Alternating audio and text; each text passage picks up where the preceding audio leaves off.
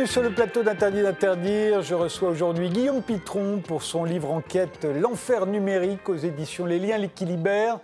Quel est l'impact sur la planète de nos mails, de nos likes, de nos selfies sur Instagram? Eh bien, c'est bien pire que la pollution générée par les transports aériens. Vous allez comprendre pourquoi. Je recevrai ensuite David Azincote qui joue son nouveau one-man show Ça va aller à la nouvelle scène et la grande pianiste Claire-Marie Leguet pour son album consacré à Franz Liszt intitulé Joie de l'âme. Et l'on commence tout de suite par vous, Guillaume Pitron. Voici l'image que vous avez choisie pour illustrer notre époque. Ben, c'est une image qui a l'air tirée de votre livre, hein, en fait. Peut-être que c'est pour ça qu'elle m'a inspiré. C'est une image d'un photographe chinois qui s'appelle Lu Guang, ou qui s'appelait d'ailleurs, parce qu'on ne sait pas ce qu'il est devenu. Il a disparu en 2018 euh, parce qu'il prend des photos de la pollution en Chine. Et euh, toutes ces photos sont complètement saisissantes. Elles sont euh, extrêmement marquantes. Et à l'image de cette photo-là, où moi, je suis très marqué par le regard de cet ouvrier qui a l'air de, qui travaille visiblement dans des hauts fourneaux. On imagine le charbon, on le voit barbouillé de charbon. Ça raconte euh, la façon dont l'électricité est produite en Chine. Ça raconte la pollution atmosphérique, qui est un des grands sujets de pollution en Chine et qui crée beaucoup de tensions à l'intérieur de la Chine.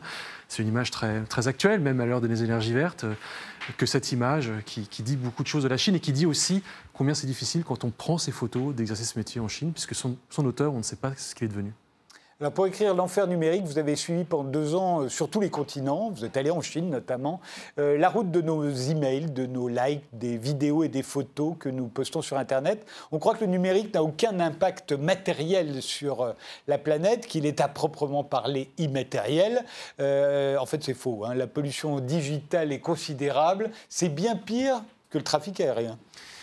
Elle est considérable. Tout ce qui est virtuel et matériel, euh, pour fabriquer des téléphones portables, pour fabriquer des centres de données, euh, c'est-à-dire euh, ces fermes de serveurs dans lesquelles sont stockés nos likes, nos photos de vacances, pour fabriquer des câbles sous-marins, forcément, il faut de la matière, il faut du plastique, il faut des métaux, il faut de l'électricité, puisque les centres de données, eh bien, ils tournent 24 heures sur 24. Il faut qu'Internet soit toujours disponible, parce que moi, peut-être vous, mais moi, je suis très pressé sur Internet. Je ne peux pas attendre une seconde que ma ma page web se télécharge. Donc pour ça, il faut qu'il y ait ce qu'on appelle une disponibilité de service. Et donc on redonde les data centers. Il y en a qui servent à rien, mais ils sont là au cas où le premier serait tomberait en panne. Et tout ça, eh c'est une gigantesque consommation d'électricité. Qui d'électricité dit bah, la photo qu'on a vue, charbon, euh, gaz naturel, pétrole, nucléaire, énergie renouvelable. En tout cas, ça a un coût CO2, un impact CO2. Et c'est ce que vous dites, 4% des émissions de CO2 sont générées aujourd'hui à peu près par le, par le numérique, à peu près 4%, et c'est quasiment deux fois plus que l'ensemble du secteur civil aérien mondial.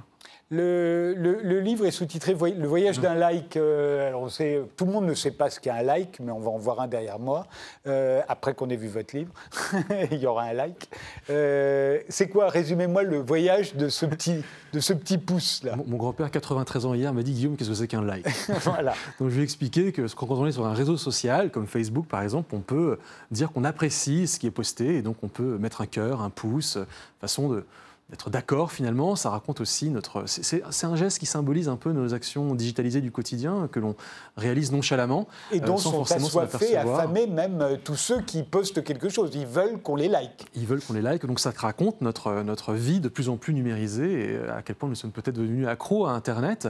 et ces likes, comme les photos de vacances, comme les swipes sur Tinder ou comme une vidéo de chat, et eh bien tout ça, ça passe par des réseaux. Donc si moi, je décide de liker l'un des contenus que vous postez, sur un réseau social, si vous en avez un, eh bien, je ne vais pas liker de mon téléphone à votre téléphone euh, que vous, sur lequel vous allez recevoir le like, ça ne va pas faire deux mètres. Ce like, va euh, transiter par euh, une antenne 4G, il va descendre sous terre, il va passer par des réseaux souterrains, des câbles, puis après des réseaux sous-marins, parce qu'en fait, nos likes passent sous la mer, beaucoup plus sous la mer d'ailleurs qu'au-dessus de nos têtes dans les satellites, via des satellites. Il va être stocké dans des data centers, plusieurs data centers à la fois pour cette, justement cette idée de redondance. Euh, il va parcourir des milliers de kilomètres pour arriver finalement, euh, pour faire les deux mètres que je croyais qu'il avait fait. Donc en réalité, il y a un impact énorme. Donc l'idée, ça a été en deux ans de voyage de terrain de raconter étape par étape qu'est-ce qui se passe quand on envoie un like. Et alors moi, je me suis dit, mais alors le jour où il y aura des robots, euh, il y a déjà des robots, vous me direz, mais beaucoup plus de robots. On s'attend à ce qu'il y ait beaucoup, beaucoup de robots, beaucoup plus que ceux d'aujourd'hui.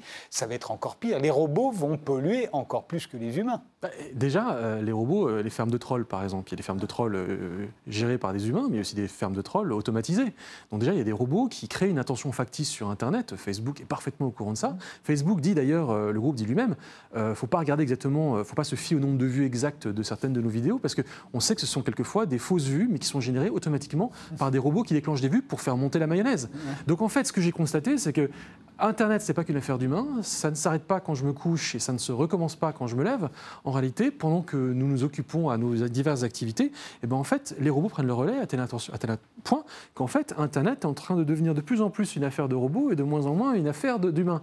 D'ailleurs, euh, les données ont été jusque maintenant des données B2C, c'est-à-dire des données euh, qui peuvent être générées alors soit entre personnes physiques, euh, c'est-à-dire C2C, client plutôt client, B2C entre une personne physique et puis une entreprise qui va avoir intérêt à pomper euh, ces données. Je dis pomper, c'est déjà très péjoratif, mais voilà. Et puis après, il y a de la donnée industrielle, c'est-à-dire juste de la donnée qui est produite par les banques pour les banques, avec des banques. Pareil pour l'usine 4.0 demain, l'usine ultra connectée.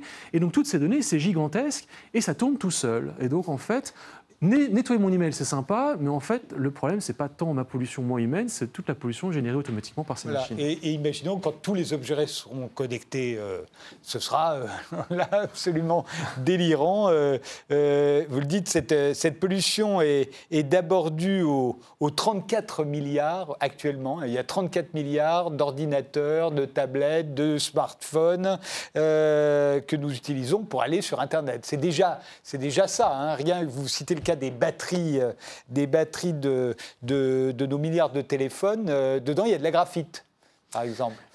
Absolument. Alors, et, si on fait le total, c'est plus de 50 matières premières dans un smartphone. Hein. Voilà, 50, parce qu'un téléphone portable, ça sert à beaucoup d'autres choses que téléphoner. Il y a aussi un, un appareil photo, il y a aussi un euh, dictaphone, il y a aussi un outil de géolocalisation. Et en fait, pour faire des téléphones qui soient à la fois surpuissants, euh, qui nous permettent de faire des tas de choses à la fois, et puis également des téléphones qui soient beaux, jolis, agréables à porter, légers. Il faut toujours plus de ces matières premières. Et en fait, ce que j'ai découvert, c'est qu'un téléphone portable ne pèse pas 150 ou 200 grammes.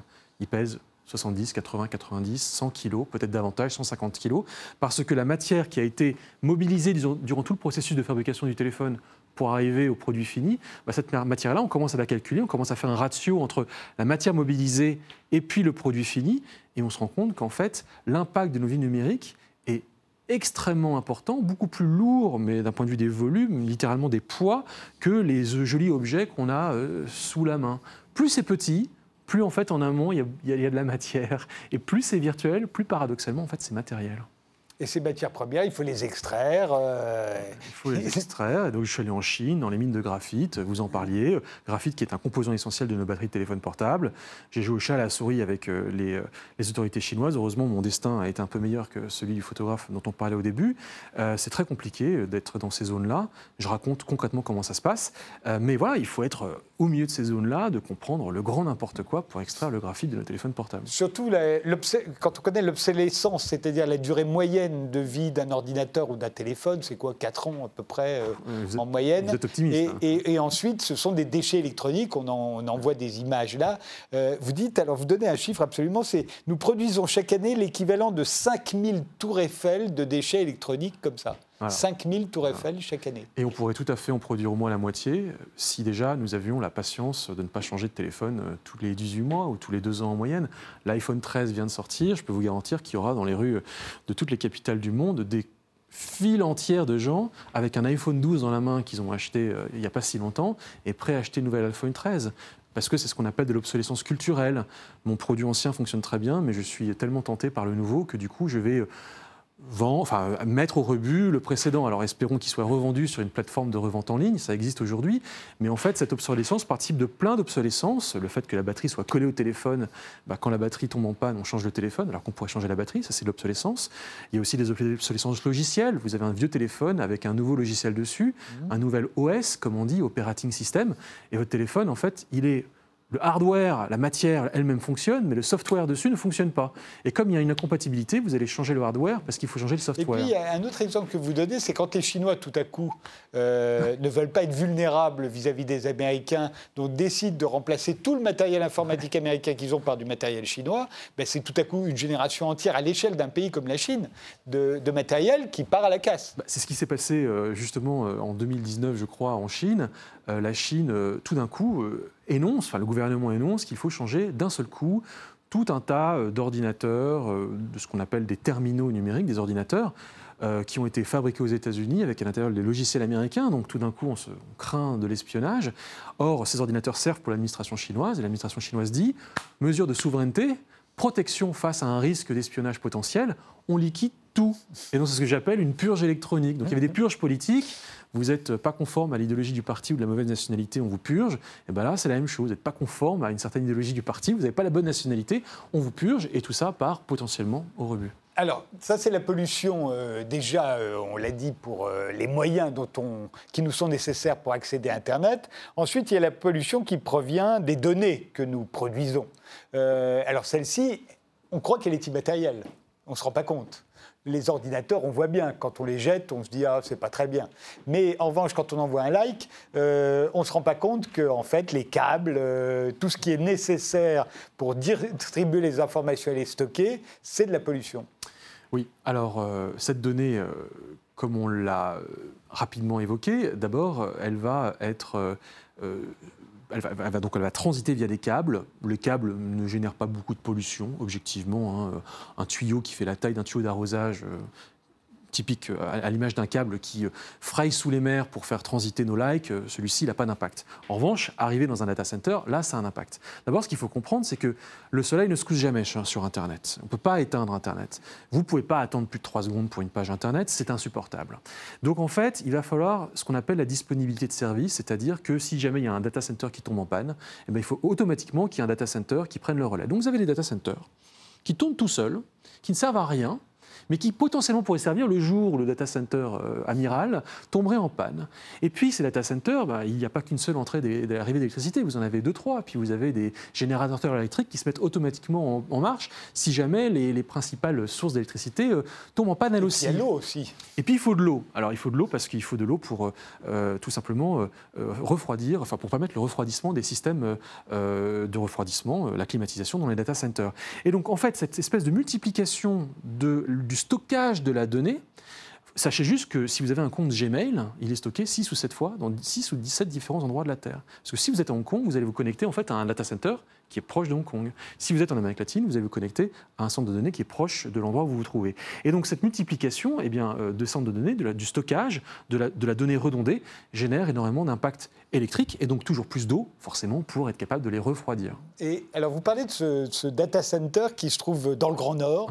Euh, c'est là où toutes les, toutes les données euh, européennes de Facebook, mais aussi de ses filiales, WhatsApp ou Instagram, sont stockées. C'est en Suède. Euh, alors, qu'est-ce qu'il a de particulier, ce, data center? D'abord, c'est une histoire dingue, parce que euh, Facebook donc, a besoin de ses propres centres de données, euh, décide d'en ouvrir de nouveaux. tout d'un coup, Facebook se fait engueuler parce qu'on se rend compte que tout ça, ça tourne au charbon.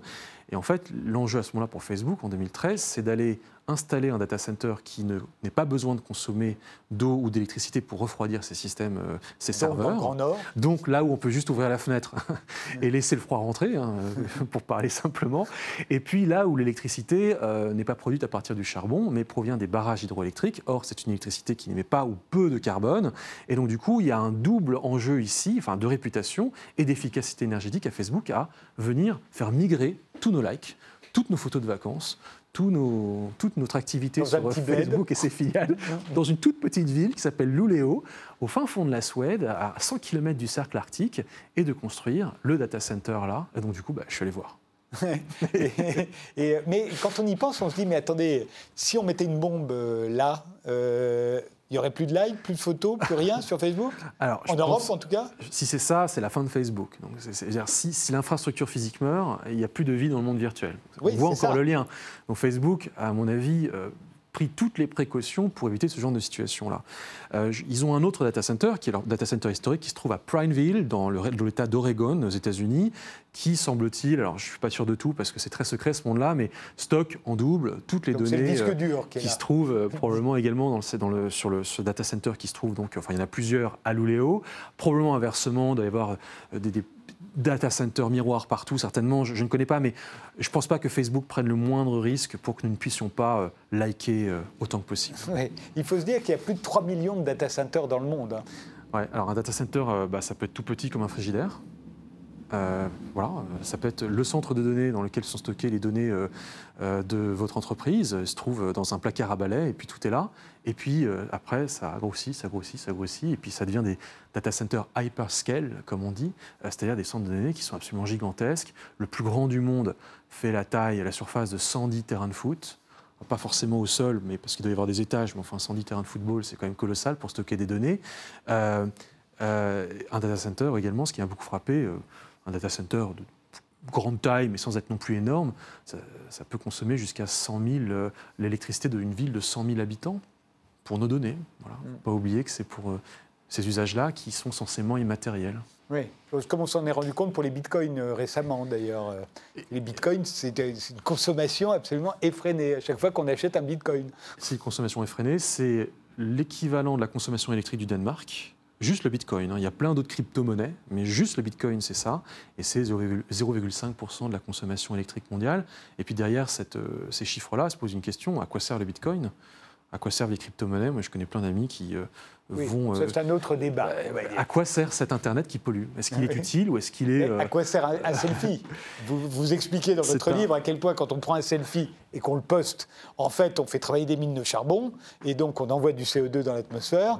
Euh, à quoi sert un selfie? C'est un énorme débat parce que euh, moi je dirais un TikTok ça sert à rien, mais un adolescent me, dirait l'inverse. Il me dirait que c'est absolument indispensable pour sa vie sociale. Il y a un bon Internet, peut-être un moins bon Internet, l'Internet essentiel, l'Internet superflu. À quoi sert Internet quand on sait ça? À quoi on veut le faire servir?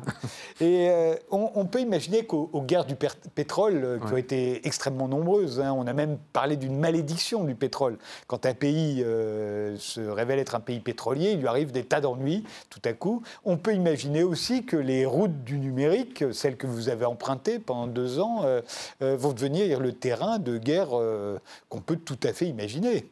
En fait, quand on parle de présence physique d'Internet, de réalité matérielle d'Internet, ça veut dire concrètement que les infrastructures eh sont littéralement sur le sol, sous la mer, sous, la terre, mais ce sont des infrastructures qui existent pour de vrai, et puis ce sont des infrastructures vitales, critiques. En cas de guerre, euh, sur quoi on va balancer une bombe en premier ou un missile, ce sont ce type d'infrastructures-là. Donc à un moment, quand on dit ça, bah, on comprend que ces infrastructures ont vocation à être espionnées, à être écoutées, à être peut-être sectionnées, littéralement, un câble sectionné, une action malveillante, et donc à être protégées. Donc en fait, tout d'un coup, on voit apparaître une géopolitique des câbles terrestre et sous-marin, une géopolitique où les États vont avoir intérêt à espionner les autres États et précisément ces infrastructures et à se protéger. Et donc du coup, toutes ces routes du numérique, et je pense notamment à la route de la soie numérique chinoise, puisque la route de la soie chinoise, c'est pas seulement euh, les routes, euh, les voies de chemin de fer et les ports, mais c'est aussi les câbles optiques, et notamment ce câble qui s'appelle Peace, comme la paix, et qui arrive à Marseille en 2022, en passant par l'Asie centrale notamment, euh, ces câbles-là eh bien, ont vocation à être protégés. Est-ce que demain la Chine arguera de la nécessaire protection de ces infrastructures vitales pour aller déployer ses armées? Après tout, la France déploie ses armées en Afrique, notamment au Tchad, pour protéger ses ressortissants français. Que fera la Chine pour protéger ou l'uranium? Que fera la Chine pour protéger ses propres infrastructures? Et est-ce qu'il n'y a pas ici, s'inquiète en tout cas certains think tanks américains, une justification à une expansion de la présence physique militaire de la Chine pour protéger ces infrastructures d'un monde censément immatériel? Donc moi je pense que euh, des États se feront la guerre demain pour que nous, sur la toile, nous puissions nous distraire. Mais de manière, je faisais allusion à l'uranium euh, ou au pétrole. Euh, vous avez écrit euh, un livre précédent qui s'intitulait La guerre des métaux rares. C'était tous ces métaux qui nous servent à, bah, fabriquer nos téléphones portables, nos ordinateurs, nos drones, nos avions de combat. ces métaux rares, là aussi, ils, se trouvent à certains endroits, on les raffine à d'autres, et, ça fait partie des enjeux aujourd'hui aussi importants, peut-être plus important dans le futur que le pétrole. C'est un nouveau pétrole, ces matières premières dites rares, parce qu'elles sont plus rares que les métaux abondants. Euh, je pense en particulier, je confirme complètement votre propos, je souscris, et, d'ailleurs une actualité intéressante, l'Afghanistan est aux mains des talibans, l'Afghanistan regorge de lithium. Et c'est pour ça que l'Afghanistan intéresse tout le monde depuis un certain temps. Et le lithium, c'est nécessaire pour les batteries de nos téléphones portables. Les terres rares, c'est le vibreur de votre téléphone portable. Le téléphone portable, quand il vibre, c'est parce qu'il y a un peu de terre rare dedans, une terre rare qu'on appelle le néodyme. Euh, les Chinois sont très intéressés par ces matières premières-là. Ils sont déjà intéressés par le cuivre euh, afghan. Est-ce qu'ils vont venir, dans le vide laissé par les Américains, euh, signer des contrats avec les talibans, enrichir les talibans, pour que nous puissions, nous, ensuite, aller liker sur nos téléphones portables? Voilà, c'est des vraies questions euh, qui se posent aujourd'hui à mesure que nous euh, étendons notre impact numérique et donc physique sur le monde. Et, de même, euh, l'approvisionnement est important. C'est-à-dire que si les Chinois ont le monopole de certains, certains métaux rares, c'est un problème. C'est un problème d'ores et déjà aujourd'hui. La Chine détient en particulier 95%, enfin jusqu'à 95% de la production de certaines terres rares. or, ces terres rares sont stratégiques, pas seulement pour nos téléphones, mais également pour les technologies de défense, les missiles intelligents, les F-35, euh, l'équivalent de notre Rafale en France, aux États-Unis s'appelle le F-35. Il faut 400 kg de terre rare, 417 kg de terre rare pour un F-35. Euh, si les Américains doivent les servir euh, en Chine, c'est une dépendance qui est très problématique. Donc tout d'un coup, Biden veut réouvrir des, mines aux États-Unis, notamment de ces terres rares, veut les raffiner sur son territoire pour ne pas être dépendant de la Chine sur ce volet extrêmement euh, stratégique. Si je me souviens bien de la lecture de votre, de votre livre précédent, je crois que nous raffinions des terres rares, les Français, et on l'a abandonné parce que c'était trop polluant. On, on, en a fait cadeau aux Chinois dans les années 80 en se disant c'est tellement sale. Mieux vaut que ce soit les Chinois qui s'en occupent. On était absolument ravis de se débarrasser de ce fardeau. C'était dégueulasse. Euh, pourtant, c'était nécessaire pour fabriquer, euh, notamment aujourd'hui, 90% euh, des voitures électriques. Et on a été trop contents de laisser le job pour, aux Chinois, qui, à l'époque, n'avaient qu'un souci, c'était de s'enrichir, peu importe le coût environnemental que ça générerait. Et, et tout le monde y est allé de bon cœur. Nous, en délocalisant cette pollution, les Chinois en s'enrichissant. Et puis aujourd'hui, le fardeau est devenu un atout puisque la Chine peut réserver ses métaux pour elle-même, peut nous, euh, décider de ne plus nous en euh, vendre, et puis elle peut aussi dire bah, je ne vous vends pas le métaux, mais je vous le métal, mais je vous vends le téléphone portable avec le métal à l'intérieur, donc je remonte la chaîne de valeur, et du coup je m'enrichis, et puis bah, euh, vous, vous perdez en fait de la, de la production industrielle. Voilà. Euh, le sous-titre de la guerre des métaux rares, euh, ça pourrait être aussi le sous-titre du livre qui vient de paraître, L'enfer numérique, c'était la face cachée de la transition énergétique et numérique. Euh, on voit bien que c'est extrêmement polluant et que la transition écologique, au fond, est-ce que c'était une véritable transition? J'imagine que derrière votre livre, il y a cette question-là qui ne doit pas déplaire à tous ceux qui n'aiment pas beaucoup Greta Thunberg et qui disent, au fond, tout ça pour rien. Bon, déjà, c'est sûr que la voiture électrique pose d'immenses questions en termes de pollution environnementale. On peut y revenir évoquer les analyses de cycle de vie. Et puis, euh, bah, dans ce livre-là, euh, Enfer numérique, euh, je m'interroge sur les contradictions de la génération Greta. la génération Greta nous dit plus d'avions, moins de viande, attention au plastique, ce que, au demeurant, je trouve tout à fait intéressant. Et moi, je suis plutôt admiratif du courage de Greta Thunberg. Cette génération, c'est une génération qui se mobilise grâce aux outils numériques. Euh, la génération climat, c'est une génération numérique et qui se mobilise grâce à ces outils-là. Et par ailleurs, euh, pour regarder un peu les jeunes autour de moi, j'en ai dans la famille de 15, 20, 25 ans, ils sont accros à ces outils-là. Un jeune de 25 ans en France a déjà eu 5 téléphones portables entre ses mains, il en est au sixième. Euh, ces jeunes, mais moi aussi, je veux dire, nous consommons fortement de ces outils numériques avec un impact écologique que nous ne voyons pas. Et donc, de façon volontairement provocatrice, je pose la question, est-ce que la génération Greta est réellement la génération climat? Est-ce que d'un côté, ces économies euh, de viande, de billets d'avion et de plastique euh, que souhaite cette génération, elle n'est pas contrebalancée d'un autre côté par euh, tous les impacts directs et indirects avec les nouveaux modes de consommation que permettent les technologies numériques qui vont être euh, forcément générés par cette génération qui est accro à ces outils-là. Et est-ce que paradoxalement, la génération Greta n'est pas celle qui aggravera l'impact du numérique, direct, indirect Et euh, peut-on lui faire confiance pour euh, la lutte contre le réchauffement climatique? Est-ce que ça pourrait être plus vertueux? Ou est-ce qu'on est condamné à cette gabegie et de hmm. matières premières, de hmm. métaux rares, d'électricité, d'eau Alors, ça pourrait être infiniment plus vertueux, et ce n'est pas un livre de constat, l'enfer numérique, c'est un livre de solutions. D'abord, j'ai fait le tour du monde pour raconter, parce qu'il y a des rencontres avec des gens extraordinaires qui, ont, qui font des tas de choses intéressantes, et puis il y a des tas de solutions pour être plus vertueux, des solutions très concrètes. D'abord, la moitié de la pollution numérique, Frédéric Tadéis, c'est notre téléphone portable. La moitié. Donc si je garde mon téléphone deux fois plus longtemps, ben, cette moitié-là, elle est déjà divisée par deux. Je, schématise, mais c'est pour vous dire à quel point le simple fait, on peut agir facilement, concrètement au quotidien, juste avec ce qu'on appelle nos interfaces numériques, c'est-à-dire les téléphones, les tablettes, les ordinateurs, euh, en euh, faisant l'effort de le garder plus longtemps, en les faisant réparer, et de la sorte déjà, on joue un immense impact. On peut, on peut vraiment améliorer l'effet vertueux précisément du numérique. Il ne s'agit pas de se priver du numérique, mais on peut faire beaucoup mieux en étant beaucoup plus responsable rien que sur cet aspect-là. Euh, et si en plus on pouvait euh, poster moins de likes, euh, moins de vidéos de chats, et, etc., Mais vous posez une énorme question, Frédéric Taddy, parce qu'en en fait, on va me répondre, mais attendez, moi, poster des likes, c'est ma raison de vivre, c'est la raison pour laquelle je suis installé dans la société. Euh, ça consiste à, débattre de la question de savoir s'il y a un Internet qui est utile ou un Internet qui est superflu.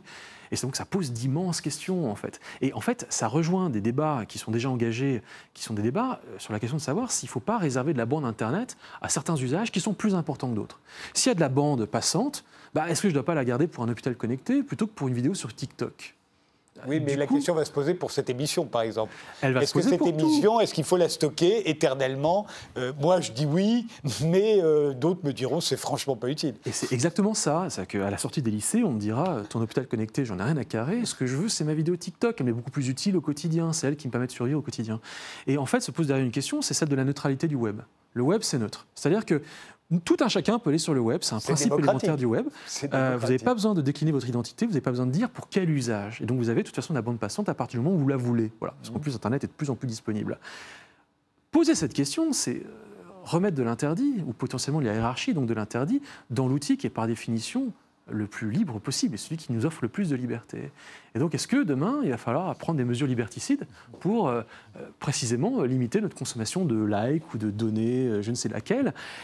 C'est des questions qui ne vont pas se poser demain, mais n'oubliez pas qu'en Chine, on vient de dire que les adolescents ne devaient pas trop passer de temps euh, sur les jeux vidéo euh, par jour ou par semaine.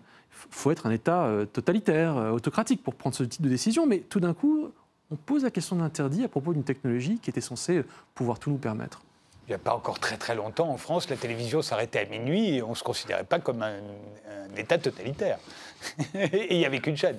Oui, mais est-ce qu'en revenant 10 ans en arrière ou 20 ans en arrière, on ne passe pas pour des vieux totalitaires? Euh, L'enfer numérique, Voyage au bout d'un like, c'est le nouveau livre Enquête de Guillaume Pitron qui vient de paraître aux éditions Les liens qui libèrent. On fait une pause, on se retrouve juste après avec David Azincote.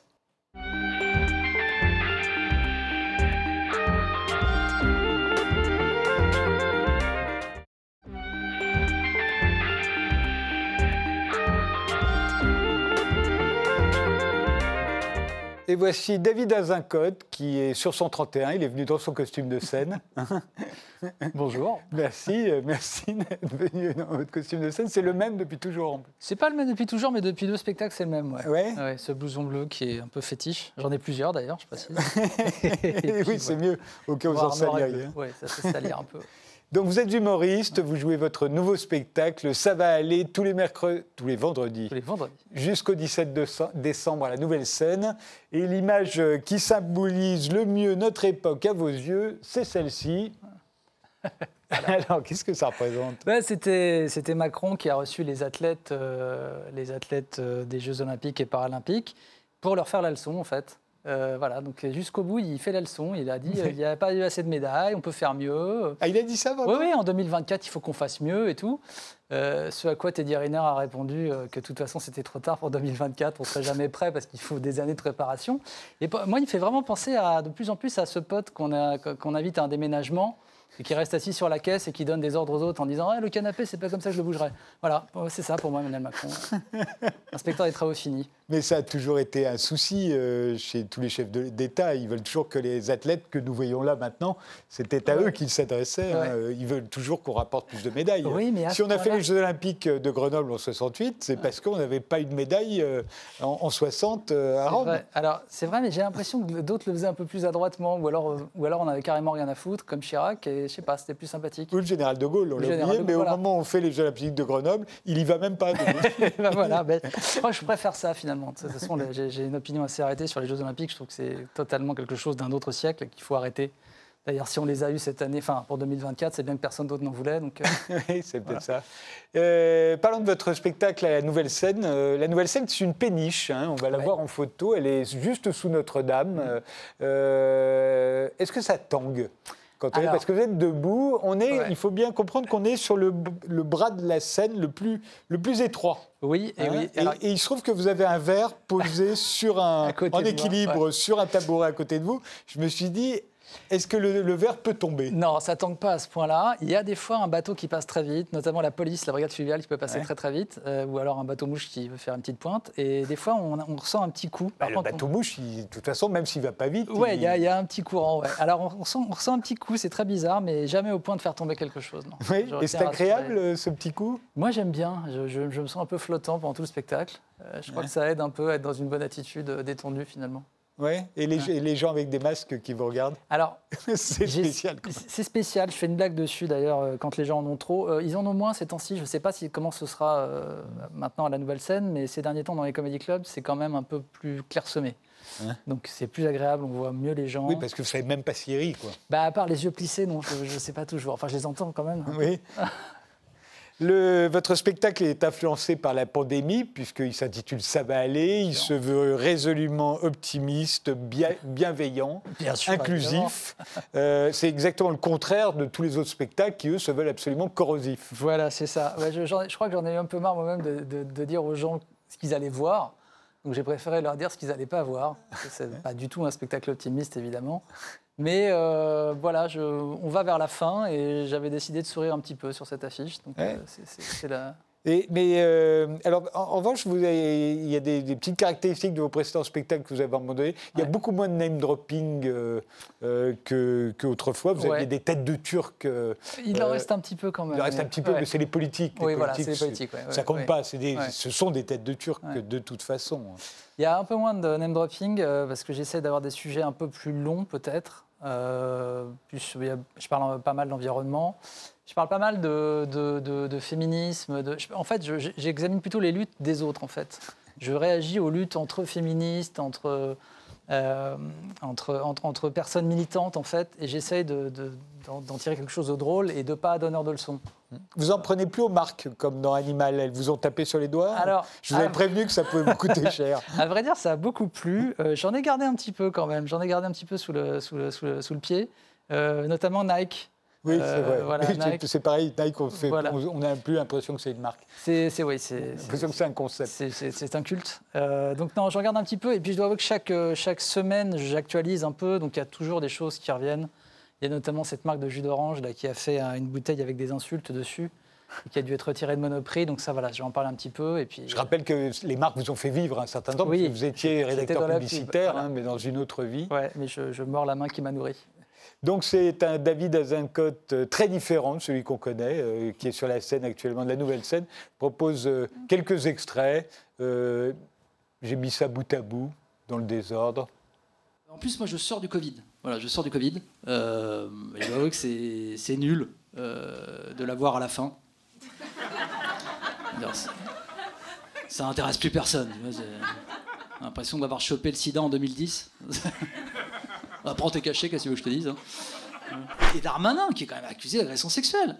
C'est quand même le premier flic de France. Le type, il est en charge euh, des violences policières. Pardon, de l'institution policière.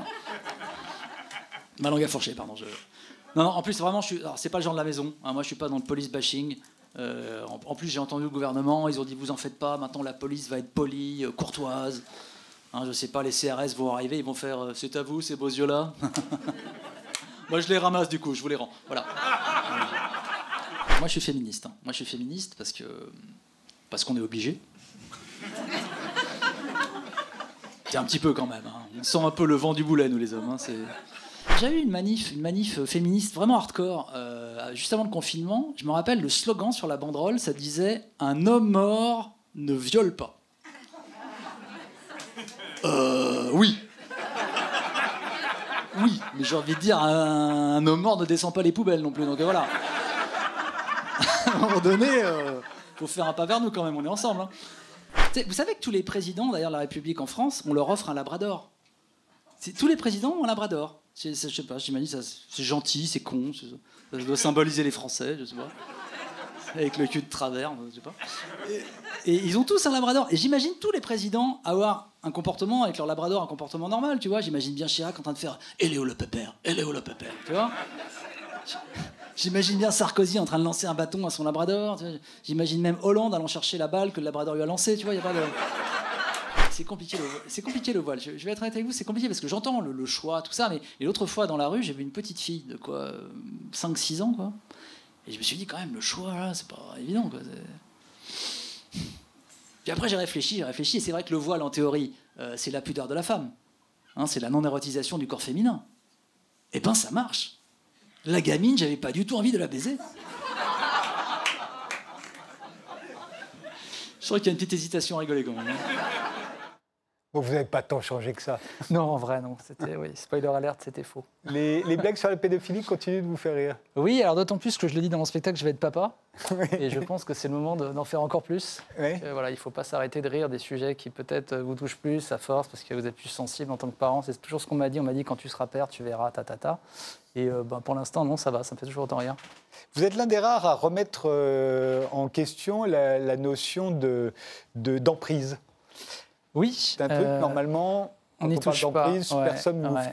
Oui, oui, non, c'est un sujet très délicat et très. euh, il, faut, il faut faire attention à ce qu'on dit parce qu'on ne veut pas blesser les gens non plus. Mais euh, j'ai l'impression que l'emprise, euh, c'est ce que je dis dans le spectacle, est un peu reprise par tout le monde en fait. C'est-à-dire plutôt que dire j'étais avec un con, on va dire bah, j'étais sous emprise.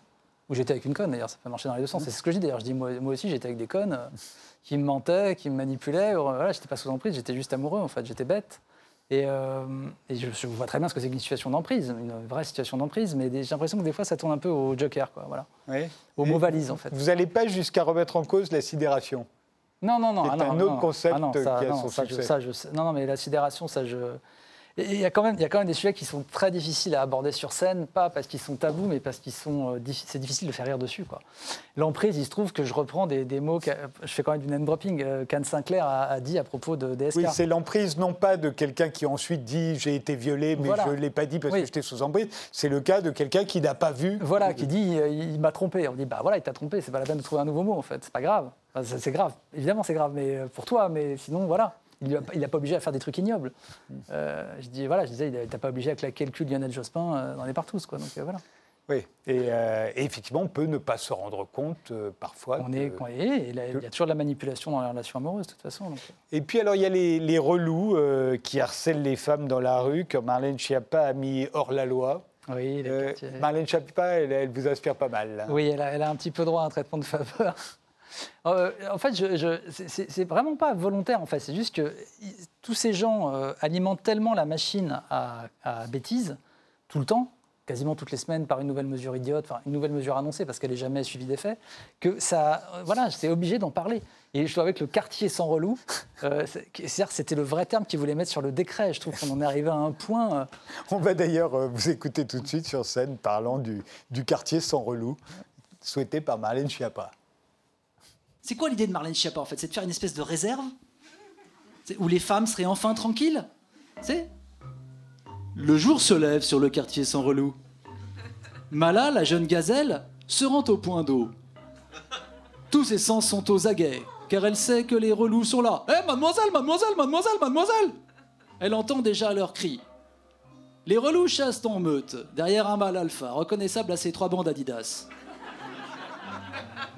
Avec sa robe tachetée, même jusqu'au bout des sabots, Mala sait qu'elle va être victime de la loi de la jungle. Heureusement, les gardiens du troupeau sont là, reconnaissables à leur fourrure bleue et leur haleine de pastis. Bien vite, les relous s'égaillent dans la nature. Ah, vas-y, sale pute Mais la journée n'est pas finie pour Mala, car les gardiens demandent eux aussi souvent leur récompense. Bonjour mademoiselle, on se promène? L'argumentation des patrouilles de policiers dans certains quartiers euh, qui devrait amener donc la baisse des relous, mais je, dis bah, c'est complètement idiot, les relous iront dans un autre quartier. Enfin, un relou c'est mobile, c'est pas une statue. Donc tout ça c'est des annonces de toute façon, c'est même pas suivi des faits encore une fois. Euh, Vous avez fait Sciences Po, euh, pourquoi vous n'avez pas fait l'ENA? Puisque je suis une feignasse, euh, je crois qu'il faut quand même reconnaître que les énarques sont des vrais travailleurs, en tout cas Ouais. dans leurs études. Et puis, euh, j'avais pas vraiment envie de, de partir dans ce circuit-là. Je, je crois que je préfère rester un petit peu de côté et faire des blagues et commenter ce que faisaient les autres. Je pensais que c'est parce que vous aviez un problème avec l'autorité, les institutions en général. J'ai aussi peut-être un problème avec certaines institutions, mais euh, j'ai des amis qui ont suivi le cursus et qui maintenant ont des postes dans la diplomatie, par exemple, et euh, je trouve ça assez fascinant, en fait. Mais peut-être que j'aurais du mal, moi, à défendre les opinions des autres, les opinions du gouvernement, les choix du gouvernement. C'est peut-être un petit peu difficile quand on, quand on a envie de. de Surtout se que la diplomatie, aujourd'hui, c'est assez frustrant. Du temps où, euh, où les voyages étaient très longs, on imagine bien ce que ça pouvait avoir d'exaltant d'être l'ambassadeur de France à Moscou. Oui, Euh, mais aujourd'hui, euh, il suffit de prendre son téléphone et Emmanuel Macron parle à Vladimir Poutine. Oui, des fois, je me demande à quoi servent les rouages intermédiaires, en fait. Ouais. À part les désavouer au bout d'un certain temps en disant n'écoutez pas l'ambassadeur, il dit n'importe quoi. Ou alors, ça sert parfois à écouter ce que disent les. Oui, voilà. on met des antennes. en- Avec un petit micro. Voilà, ça peut servir à ça. Merci David Azincote d'être venu dans cette émission. Ça va aller, c'est votre nouveau spectacle tous les vendredis à la nouvelle scène.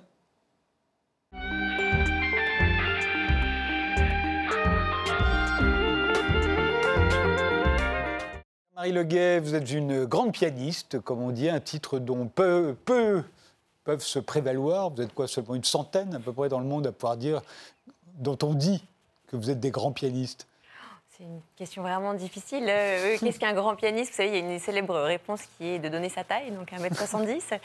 Euh, après, qu'est-ce que ça veut dire? Je pense que c'est. voilà, Ah, c'est déjà vaste ceux qu'on va payer pour venir, euh, Ah. du moins que, que on est capable de payer pour aller les écouter. écouter, y compris quand ils sont totalement seuls avec un piano. Euh, vous sortez un nouvel album consacré à Franz Liszt, votre compositeur de prédilection, on va en parler dans un instant. Mais d'abord une image pour illustrer notre époque. Cette image, la voici. Qu'est-ce qu'elle euh, représente pour vous? Alors, d'abord, c'est une image de main, et c'est vrai que pour, euh, pour une pianiste, la main, c'est mm, très, très important. C'est aussi la sensualité. Et cette image, c'est aussi un peu aller euh, à l'encontre de la distanciation, de la peur de l'autre, du masque. C'est se prendre par la main, c'est se retrouver, c'est ce que l'on vit maintenant, que se retrouver est possible, que les concerts sont possibles, que se réunir redevient possible. Et je pense que c'est vraiment très important. C'est aussi la transmission, qui est un sujet qui m'est cher. On peut imaginer que ce sont deux générations différentes. Euh, c'est se prendre par la main, c'est se laisser guider. C'est vrai qu'on parle toujours des mains des pianistes, jamais de leurs pieds, mais vous en servez pourtant. Ah mais absolument, et c'est très très important. C'est important que- les pieds. Absolument, le pied crée l'équilibre sonore, la durée du son, c'est eux qui vont euh, participer à l'harmonie avec, avec le jeu des pédales. On va vous écouter tout de suite interpréter Rêve d'amour qui figure sur euh, Joie de l'âme. Joie de l'âme, c'est le titre de votre nouvel album. Euh, Rêve d'amour, c'est un véritable tube de la musique classique. hein. Il a été composé par Liszt en 1850, il avait 38 ans. C'est une star énorme euh, à l'époque, hein, Franz Liszt. Il fait des tournées dans toute l'Europe. On parle de listomania, ça a duré pendant 25 ans. Et puis il compose Rêve d'amour, extrait.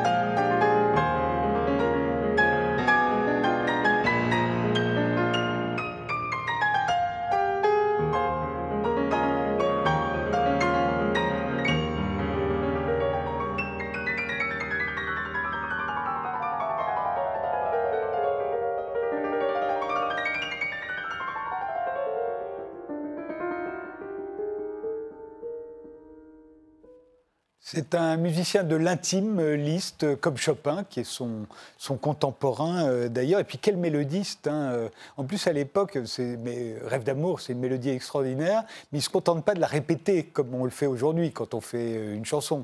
Oui, il la développe et si jamais il la répète, elle est toujours transformée, elle est variée. En fait, Liszt, euh, vous disiez tout à l'heure que c'était le compositeur de l'intime, alors absolument. Et c'est vrai que c'est intéressant que vous le disiez, c'est pas toujours comme ça qu'on le montre. On a plutôt tendance à le montrer comme le grand virtuose qu'il était. Il était un, extraordinaire pianiste. Euh, mais en fait, sa musique englobe tout. Elle est à la fois tendre, elle est passionnée, elle est virtuose, elle est poétique, elle est littéraire. Euh, c'est vraiment tout à fait fascinant de voir à quel point cette musique est riche. Elle est elle met le piano à l'honneur, hein, c'est vraiment, elle fait sonner le piano comme un orchestre. Euh, il était ce personnage fascinant qui a eu trois vies en une. Euh, voilà, Liszt, c'est vraiment. Euh, Pourquoi d'ailleurs vous fascine-t-il à ce point? C'est votre quatrième album consacré à Liszt. Je crois que votre premier album, c'était déjà un album consacré à Liszt. Qu'est-ce qui vous a fait? Écoutez, je pense que voilà, c'est une, une, musique d'abord extrêmement généreuse. Euh, c'est une musique qui peut nourrir une vie. Il a écrit euh, des centaines d'œuvres. Euh, et puis il y a ce personnage fascinant qu'on retrouve à travers sa musique. Ce personnage qui a été un immense séducteur. Il, était, il faisait tomber les cœurs. Comme vous le disiez tout à l'heure, c'était un très grand virtuose qui faisait des tournées. Il était acclamé. C'est une des premières stars. Il y avait Paganini au violon et Liszt au piano. Et on a du mal à imaginer quand il arrivait quelque part, il était acclamé par les foules dans la ville. Donc c'était vraiment absolument incroyable. et puis il est tombé fou amoureux d'une femme qui s'appelle Marie Dagou avec laquelle euh, voilà, il a arrêté tout ce qui. Tout ce oui, au, moment où il, au moment où il compose Rêve d'amour, c'est fini. Voilà, c'est l'amour euh, euh, unique. Il crée, il fonde une famille avec elle, ils ont trois enfants. et puis, bon, il y a aussi des tourments qui arrivent là-dedans, bien sûr, mais Lys termine sa vie abbé. Euh, lui qui, euh, euh, en commençant sa vie, ne savait pas s'il allait devenir prêtre ou non, finalement crée une arche dans sa vie et termine abbé. Et donc il y a cette profondeur dans sa musique, il y a cette spiritualité qui est là, présente, mélangée à la séduction, mélangée à la passion, mélangée à la sensualité. et ça donne une œuvre tout à fait fascinante. Vous, êtes, vous avez commencé le piano, vous aviez 4 ans, 5 ans, je crois. Quel rapport vous entreteniez avec votre instrument à 4 ou 5 ans? De très différent du rapport que vous entretenez aujourd'hui, non? Alors certainement, et en même temps, je pense que l'essentiel est là, c'est que c'est un confident, c'est mon meilleur ami d'une certaine façon. Ah oui, toujours. Ah oui. C'est à lui que je peux confier mes joies, mes peines, euh, euh, à tel point que parfois, c'est même si une, peine est grande, c'est même difficile de, le jouer parce qu'il y a cette, cette euh, au-delà de l'intimité, en fait, le piano sait qui je suis et ce que. Ce et pourtant, il y a des morceaux d'une tristesse infinie que vous pourriez prendre un immense plaisir à jouer quand vous êtes. Euh, oui, pour aller encore plus loin. oui, oui. c'est le meilleur vrai. D'ailleurs, vous l'avez intitulé Les joies de l'âme, mais vous auriez pu l'appeler Tristesse de l'âme aussi, parce que dans ces morceaux de Liszt, il y a l'un et l'autre. Tout à fait. Alors, ça vient d'une citation de Liszt, ce titre, Les joies de l'âme, euh, qui est Ce n'est pas par les surfaces, c'est par les profondeurs que se révèlent les joies de l'âme. Donc, c'est tout un, justement, un jeu entre la joie qui, en fait, se Là, c'est bien plus que joyeux, hein, c'est la, la, joie profonde euh, qui, englobe justement tout, ça, cette, sensualité et cette recherche de spiritualité. Vous jouerez euh, demain, euh, Marie Leguet, euh, au Théâtre Olympia d'Arcachon. vous avez joué sur les, plus grandes scènes du monde. La, Philharmonie de Paris, Playel, Carnegie Hall, Queen Elizabeth Hall. Laquelle, est, laquelle a votre préférence? Y en a-t-il une d'abord? Je ne sais pas, je pense que chaque lieu est vraiment différent. Je crois que chaque rencontre est différente. Il y, a, le lieu, mais il y a le public et il y a ce qui se passe avec la présence du public. Et ça, je pense qu'on l'a encore plus mesuré avec ces mois où on a été séparés.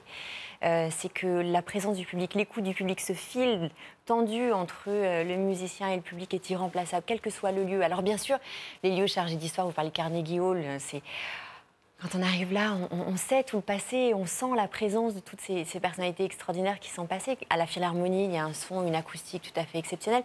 Ça peut être aussi merveilleux de jouer dans une petite salle où on sent le public tout proche.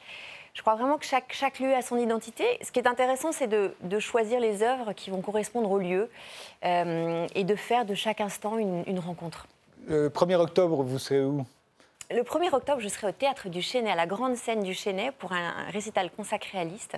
Justement, quand vous, savez que vous allez être dans la grande salle de, euh, au Chênay, euh, vous allez faire votre programme en fonction de la salle. Oui, d'autant plus que c'est une série qui m'est confiée, une série qui porte le titre de La vie est plus belle en musique.